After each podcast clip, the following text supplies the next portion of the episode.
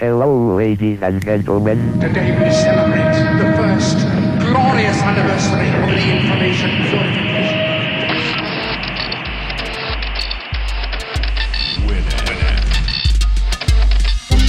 Piratas de Tierra del Fuego. Tecnología del mundo ensamblada en casa.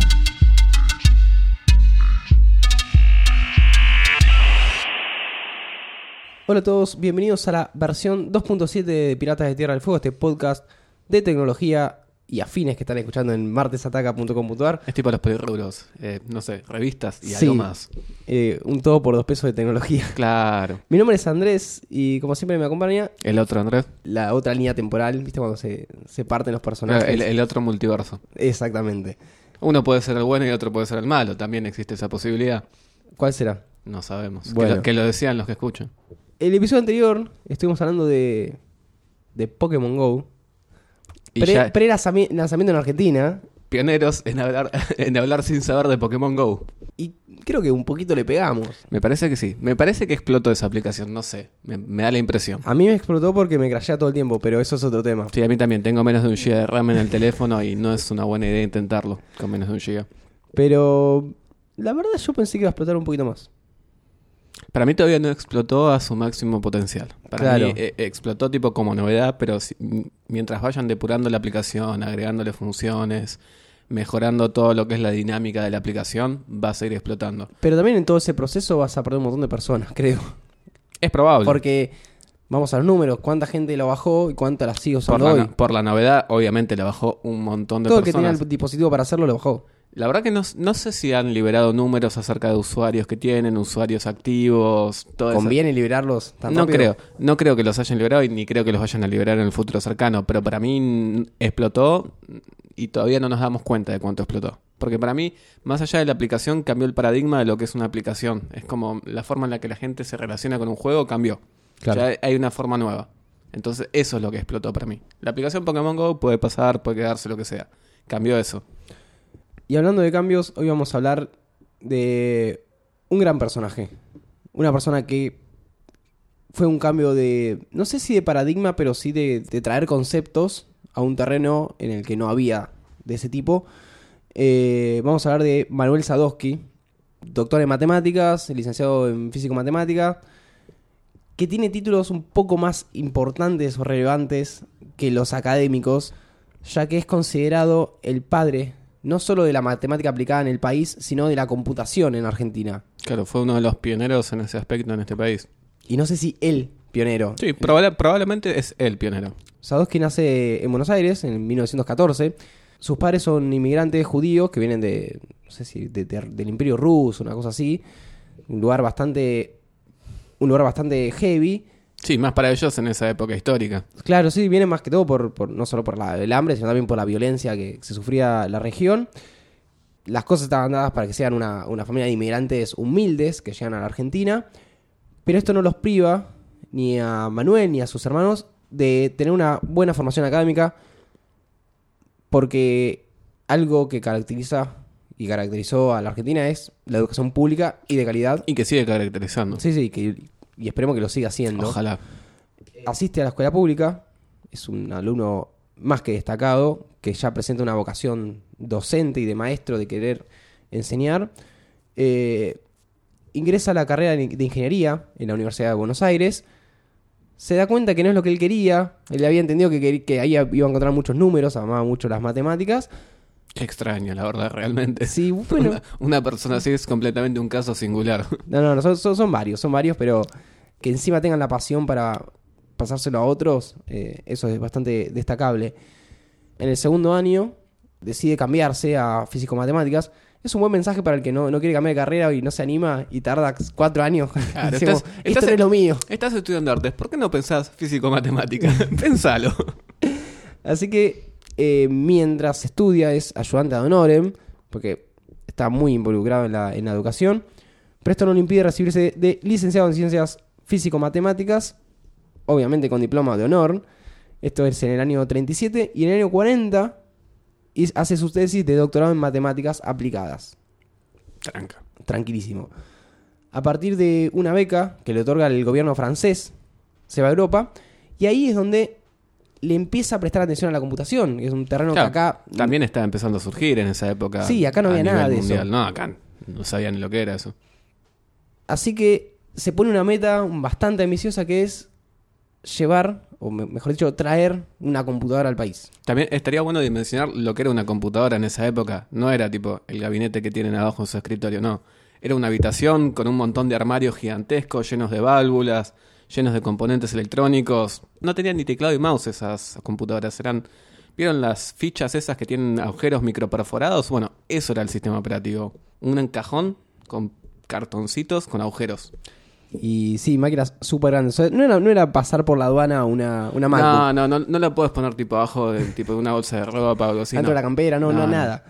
Habían, no sé, 10 empresas en el mundo que hacían computadoras. Y era tipo, hacer una computadora era un contrato gigantesco. Claro, bueno. No era que estaban vendiendo, no sé, 10.000 computadoras por año, eran 2, 3. No, la tenías que pedir. claro, era o sea, algo por pedido. Es y algo algo- así como en la, en la industria eh, aeroespacial. Exactamente. Vos te querés comprar un, un Boeing 737, Claro. lo tenés que pedir. Ya, Y era, sacás una licitación y se te presentan varias empresas, que eran tres o cuatro en esa época, para ver cuál te daba la mejor oferta para hacer la computadora que vos necesitabas. Porque no era que había un modelo estándar, no, vos decías, yo tengo estas necesidades, te ofrecemos esto. Claro. Pero bueno, eso queda más para, para adelante. Vuelve a la Argentina después de estar unos dos años, si no me equivoco, en, en Europa, más puntualmente en Francia y en, y en Italia. Cuando vuelve, eh, integra el Instituto Radiotécnico de la Universidad de Buenos Aires, donde empieza a tener su primer encontronazo con la política, ya que le exigen a él y a otros docentes de la universidad fichar para el peronismo. Claro. Lo obligan a ser peronista, al menos en Él era, él, legales. él era radical, me parece. No, él era comunista. ¿Era comunista? Era comunista y se negó a, a firmar la ficha, pero no por rebelde o por capricho, sino les escribe una carta a los peronistas diciéndoles que él lo hacía por respeto hacia ellos. Porque no le parecía bien que se afilie alguien a su Claro. partido que no pensaba como ellos. ¿Qué tipo de regio? Claro, y in- inclusive he leído entrevistas a él donde él dice que respeta alguna que otra de las políticas de Perón, todo, pero eso no le parecía bien. Claro. Eh, No, sí, era- está- tenía pasado con un comunista y lo iba a respetar. Está perfecto. Tenía Eso. su ideología y la respetaba. Perfecto. No lo echan de la universidad, pero la clásica, no te renovamos el contrato. Ya, ya. Esa, la- esa, esa es histórica. En eso no, no estaban in- Sí, sí. innovando. Eso no cambió nada. ¿eh? No, no. Sucedió el año pasado, va a seguir pasando en los próximos. Eso va a pasar siempre, sí. Le pasa esto a él y bueno, y unos Sí, sí, sí, cuantos, me imagino unos eh, cuantos. docentes y científicos de la institución. En el año 1955, como es sabido, cae el gobierno de Perón, vuelve Sadowski eh, a la universidad, donde pasa a ser vicedecano de la Facultad de Ciencias Exactas y Naturales de la UBA. En el año 1955, la universidad tiene un, un gran plan, un plan ambicioso de, de construir un campus, que es el que está ahora en Ciudad Universitaria, porque querían mudar un montón de facultades ahí. Hacer un el- campus campus. El proyecto original de Ciudad Universitaria. Claro. Eh, así que cuando arrancan con esta construcción, Sadowski plantea dos ideas que son las que van a ser las revolucionarias. Por un lado, quiere crear un instituto de matemática aplicada para empezar a instruir, eh, no solo en matemáticas aplicadas, sino también en computación, a los que vayan ahí. Y por otro lado, para poder lograr este objetivo, o para que complementarlo bien, traer una computadora a la facultad. O sea, el plan que hablamos hace un ratito. Me imagino él queriendo convencer tipo a algún político o algún funcionario de traer una computadora. Lo que debe haber sido esa charla, esas discusiones, debe haber sido un... Bueno, él logra esto a través de Hussein, el premio Nobel, eh, y no me acuerdo quién más, que entendieron la idea. Tenía, tenía palanca. Tenía un poquito de palanca, sí. Pero bueno, por un lado el, el tema del instituto se termina concretando, es el instituto de cálculo que él lo termina dirigiendo. Y lo de la computadora resulta un poco más complejo porque no era Mercado Libre, computadora para la UBA, comprar, ir a buscar las flores y traerla. Tuvieron que, como decías vos, llamar a licitación. Pero antes de decidir, ¿compramos o hacemos? Claro. Ya había algún que otro proyecto en paralelo de, de otras facultades queriendo construir eh, computadoras que estaban en proceso, pero estamos hablando de una computadora científica que ya muchísimo tiempo y no estaban tan dadas las condiciones en el país para hacerlo. No, aparte era difícil proyectar en esa época, me imagino, cuánto iban a tardar en llegar al objetivo de cumplir con la computadora. Claro. Lo necesitaban ahora realmente. Y Era- no podían esperar tanto. Era mucho más inteligente traer una y empezar a trabajar Claro. sobre esa y O de última traían una, le hacían ingeniería inversa y empezaban a otras. que me imagino que no lo deben haber descartado. o, o algo más, eh, más inteligente, traerla, desarmarla y armarla, acá. Claro. Se- dicen que hacen eso. En Tierra del Fuego y tipo la traen acá. Claro. Funciona. Entonces, bueno, llaman a licitación, se deciden comprarla, efectivamente.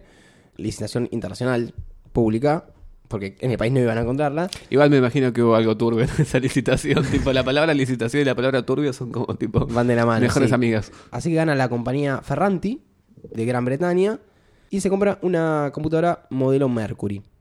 Esto se logra también a través del de un subsidio otorgado por el Consejo Nacional de Investigaciones Científicas y Técnicas, más conocido como el CONICET. Y en, en números son algo así como 160 mil libras esterlinas, en ese momento 300 mil dólares, hoy unos 5 millones. Claro, ajustarlo por inflación a lo que soy es un montón de plata. Es mucha plata, 5 millones en una computadora.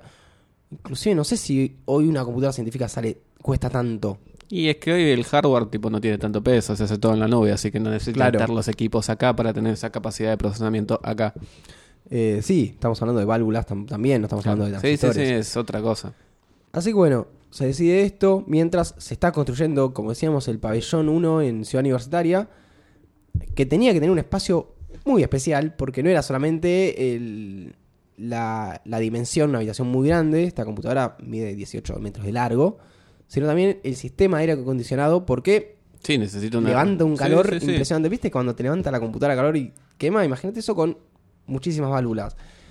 Llega la computadora, de la cual yo hablé en el episodio, la versión 1.1, o sea, mi otra versión, la versión anterior, habló de, de Clementina, la primera computadora científica que hubo en el país.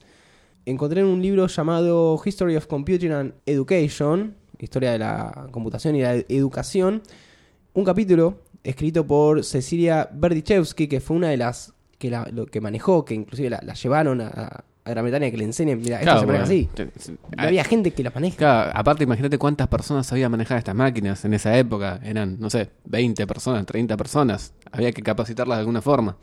Así que ella fue una de las seleccionadas y cuenta, por ejemplo, el, el- el origen del nombre Clementina, que es porque la computadora tenía, estaba programada para hacer la melodía de Oh My Darling Clementine, una canción típica eh, inglesa, y acá se le tradujo el nombre, bueno, Clementine, Claro. Clementina, Es parecido. no había mucha vuelta. dale. Igual acá un par de programadores le hicieron cantar, entre comillas, la comparsita. Sí, obviamente. Hay que Eh, tunearlo eso. Claro, para que ¿Qué, no sea qué- siempre la misma qué canción. va a cantar esta canción, Clementina? ¿Qué es eso? Claro, los primeros eh, ringtones polifónicos. Exactamente, sí, sí, sí, sí. Al igual que, que Cecilia, hubo otros programadores, ya estamos hablando de programadores, que se entrenaron en Se- distintas universidades. ¿Se consideran a sí mismos programadores en esa época o se daban otro título? Porque me imagino que la programación todavía no, no era ni un concepto Son casi, era como operadores. Operadores, yo Claro. creo. Sí. Bueno, las computadoras fueron por mucho tiempo operadas por mujeres. Claro, pues era tipo las, las maquinistas que usaban Claro. tipo la máquina. Y ya entendían los procesos o las mismas las, eh, las telefonistas. Claro, pues están, están tipo familiarizadas con ese tipo Claro. de trabajo mecánico de conectar cable A con cable B en posición X, lo, lo- lo que sea. La computadora esta se usa, se usó muchísimo, como les decía también, pueden volver a la versión 1.1 de Piratas donde hablo un poquito más de, de Clementina, que no es el eje de este episodio, pero que es una cosa muy importante que pasó en el país. Claro, es, es algo fundamental en, en la carrera de este personaje. Sí, y como todo lo que él hacía, no era solo para él. No, no, Todo sí. era, era todo para la, la, sí, la evolución del país. Y de la educación principalmente, era un milestone para la educación. Hay otro, otra, otra pata de, las de estas ideas que tenía Sadowski en cuanto a la informática y la educación, que era crear la carrera de computador científico. O sea, querer ir un poquito más allá. Esto sucede en el año 63. Es la primera carrera de computación del país. Y tenía como objetivo formar auxiliares de científicos. Tal vez eso se asemeja a lo que decías vos. No eran programadores, sino Claro. más, más bien operarios. Claro, seguía- seguían, no sé, por ejemplo, un científico quería aplicar un modelo no sé, económico, ambiental, lo que sea, hablaba con un operador para que ese modelo sea aplicado en una computadora y se puedan hacer los Claro, cálculos claro. El, científico va al papel, Claro, le muestra el papel y dice, esto lo quiero en la computadora. habla con la computadora para que El, el, operador solamente lo puteaba porque había hecho las cosas mal y que no se entendían y lo pasaba a la máquina.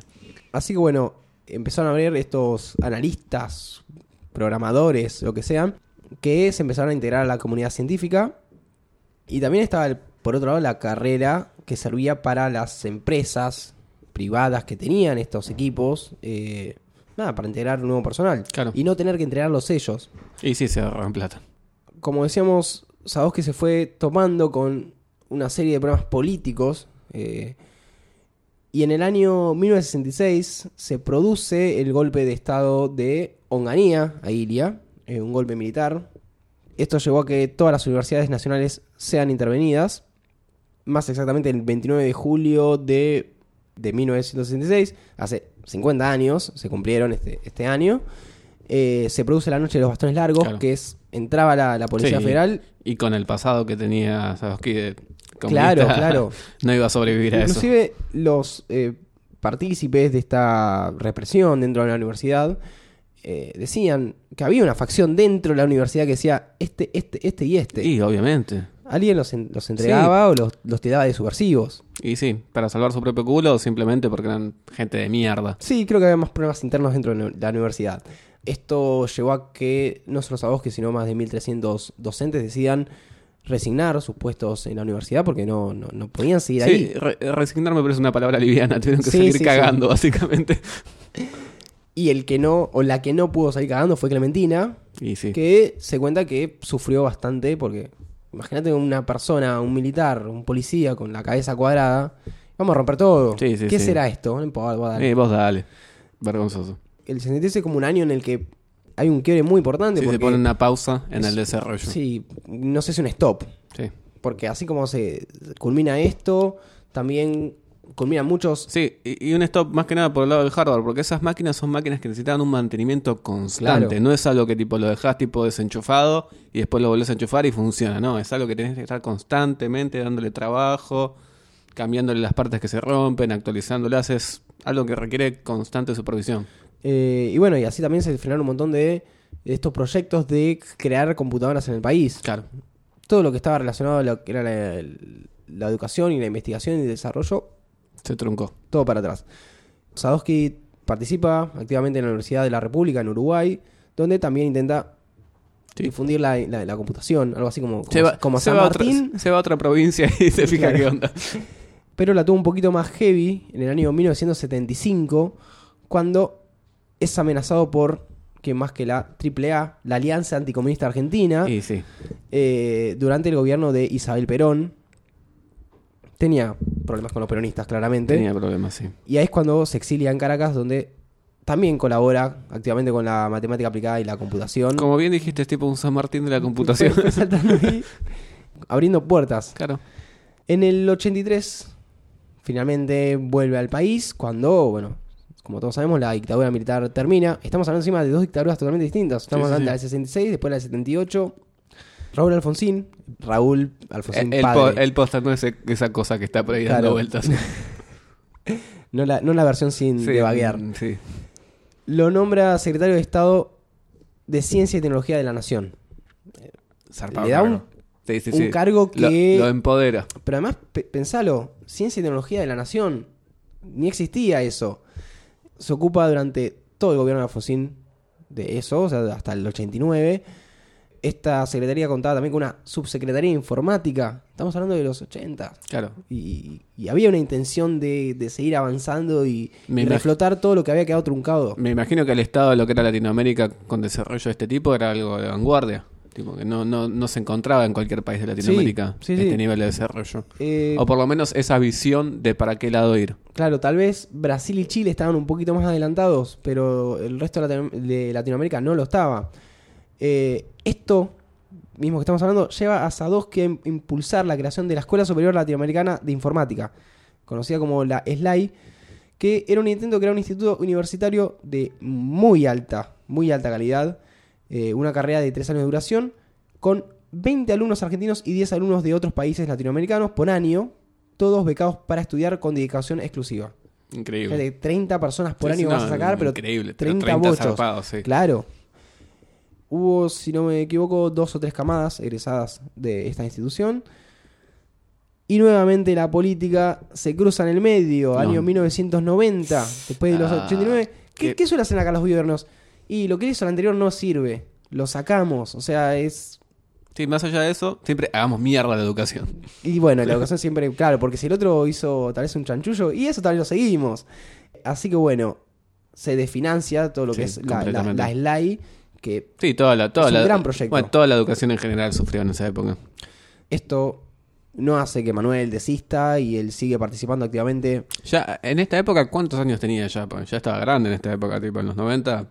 Y unos 70 años ya Ah, tendría, ya. sí, sí. Ya está, tipo, como para Mirá, irse, tipo, a la casita del campo, tipo, olvidarse de toda esta gilada, tipo. Si fuera Sadowski, ya Claro. te diría la edad exacta porque calcularía muy rápido los números, sí. pero no, no es mi fuerte.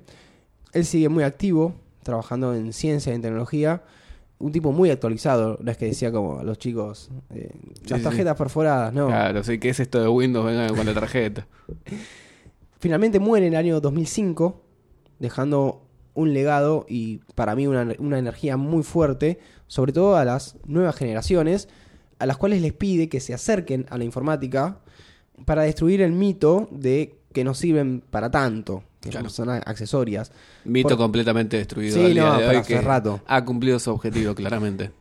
Así que claramente su vida fue eso, demostrar que la computación era una profesión y que podía ser formada y aplicada en su país, en, Claro. en nuestro país. Sí, sí, sí. Eh, no era solamente, bueno, vayan a Harvard y vuelvan. En resumen, se podría decir que él crea la computación en Argentina, impulsa la matemática aplicada y apoyó la ciencia, la educación y la divulgación científica. En el año 2007 se crea por decreto la Fundación Manuel Sadowski, una institución dedicada a fortalecer el vínculo entre el sistema científico y el tecnológico, porque no hay mejor forma de homenajear lo que es Sí, laburando. Sí, sí, ¿sí? básicamente, es lo que él hacía. Claro, no, no hay, no hay otra forma. Si le pones un busto en un lugar y Eh, nada, no, no Muy sirve. bonito, pero no le sirve para nada a su memoria. Creo que había un premio de, de la Fundación Conex también que tenía el nombre de Sadowski, me parece. No sé si de la, cona- de la Fundación Conex, pero hay, hay un premio Sadowski. Claro. Eh, ah, ese premio, tipo, quería mencionar que era también una Sí, sí, forma... sí, de- hay también un premio Sadowski a la, a la innovación, a la tecnología, pero no me acuerdo bien quién lo... ¿Quién lo financia? La cámara es de Harvard, una cosa Ah, así. sí, ya sé, es la CECI, la Cámara. Empresaria de Software y es SEI. Que no me acuerdo de las dos últimas siglas. Eh, sí, sí, hay un premio, un premio Sadowski. Voy a cerrar eh, leyendo un fragmento de La informática ha llegado para quedarse, un discurso que pronuncia Manuel Sadowski en la inauguración del segundo Congreso Nacional de Informática y Teleinformática. Esto fue en Buenos Aires en mayo del 84, cuando era secretario de Ciencia y Técnica de la Nación. Él dice, el desarrollo tecnológico no debe concebirse como un fin en sí mismo, sino como un medio para alcanzar las metas de un proyecto nacional destinado al bienestar de la población. En ese proceso, la educación, en todos los niveles, desempeña un importante papel. Habrá que hacer un esfuerzo especial de investigación científica, experimentación y análisis para decidir los pasos a seguir a fin de aumentar el rendimiento del sector educativo. En pocas palabras que vienen claro cuál es Sí, su tenía, tenía muy claro lo que quería hacer, muy claro. Pero, pero muy, muy claro, y eso ya siendo él, él bastante grande, él muere a los, a los 90 años, o 90, 91, y las últimas entrevistas sigue siendo claro, tan completamente lúcido. vigente. Sí, sí, sí, sí, sí, no, no, no. Por eso no se desactualizó en ningún momento, y fue viendo que dónde estaban siempre los problemas, que la educación... Claro, siempre fue pragmático en lo que hacía, como que no, no se dejaba llevar por los ideales, pero si- siempre tenía muy en claro que era, cuál era el próximo paso. Claro, y, y no apostar tanto a. Bueno, hay que acá falta inversión, acá falta comprar computadoras afuera. Claro, no, no, no. ¿qué tenemos que hacer? Eh, Todo empieza por casa. Así que bueno, eso es como. Este, este, esta versión 2.7 de, de Piratas es en parte un homenaje a, a la, a la memoria del trabajo de, La verdad que sí. de, Don Manuel Sadowski. Pero bueno, volvamos a- al presente. Volvamos al presente. Y, y volvamos a algo completamente en contra del progreso y en contra de algo que sería la, la pequeña noticia o nugget, como le decimos, de la semana, que es el Netflix norcoreano. Porque en la Corea mala, En la la, Corea Corea, del Norte, Bad Korea. está la, la, la Corea buena y la Corea Que mala. tampoco está buena la Corea buena. Bueno, pero tiene mejores producciones audiovisuales.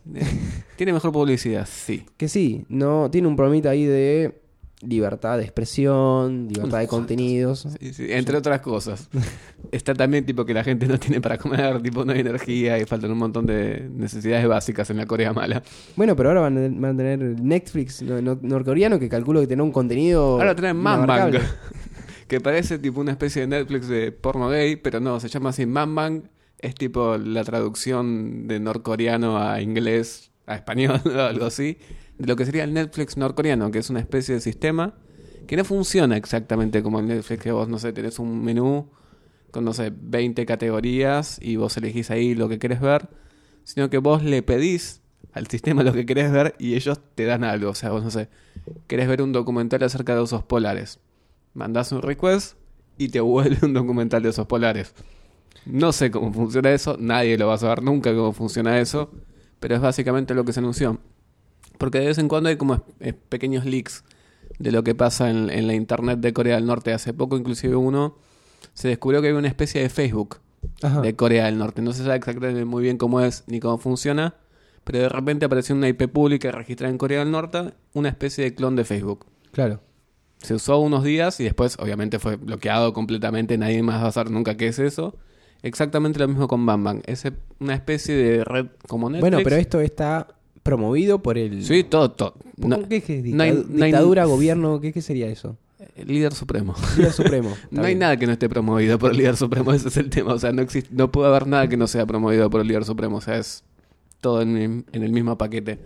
Pero sí, este sistema que vendría a ser el Netflix en Norcorea es básicamente la forma que debe estar desarrollando el régimen actual de Corea del Norte para promover tipo los contenidos que ellos ofrecen en vez de lo que viene del exterior. Porque Y con ello hablamos de, de los gobernantes, ¿no? De, de- del polo audiovisual nor- norcoreano. Sí, sí, sí, no existe el polo. no hay tal cosa. O sí, lo hay, pero es como una especie de pantalla como para que la gente diga que existe. Pero sí, ahora hay un Netflix en Norcorea, si van a Norcorea o terminan en Norcorea por circunstancias que no, no podrías explicar o ni siquiera imaginar, van a tener Manbang, que es su Netflix. Sí, que no es solamente un servicio en la nube o algo así, es, es, una, es un deco.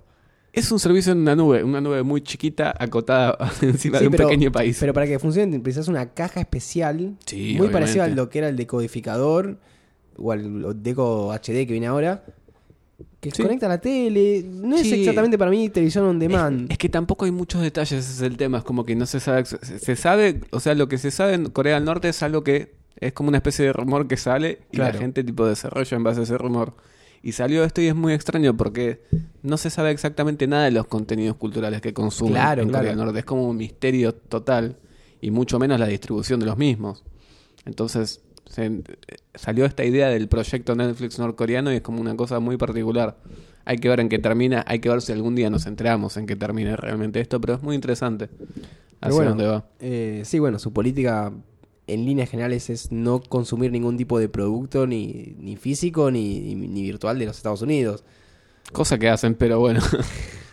Planteamos dos, dos posturas de, de- de la evolución informática bastante Sí, sí, sí. Y distintas. A donde estamos nosotros, bueno, igual ellos tienen un desarrollo informático bastante importante, más que nada del tema de que tienen, por ejemplo, tienen una división de hackers, Ajá. que inclusive el año pasado o hace, hace dos o tres años, fueron los que hackearon a Sony. O sea, nunca se declaró eso públicamente, pero son los primeros eh, sospechosos en ese hackeo a Sony que se... sí, cuando salió de interview. Claro, cuando salió la interview, que básicamente ellos atacaron a la empresa que financió la película de esta interview, que atacaba la imagen del supremo líder Kim Jong-un. Sí, igual le hicieron más publicidad de la que debía porque Obviamente, porque no la, la película es bastante mala. Es una película de Seth Rogen, es graciosa hasta ahí. como te reís. Hasta minuto 5. Claro, te reís, la ves una vez y dices, esto fue gracioso, nunca más lo voy a volver a hacer en mi vida. Exactamente. Eso fue esta versión 2.7 de Piratas de Tierra del Fuego que están escuchando en martesataca.com.ar barra Piratas de Tierra del Fuego. Mi nombre es Andrés El mío, claramente también. y nos estamos reencontrando próximamente. Chau, chau. Chau.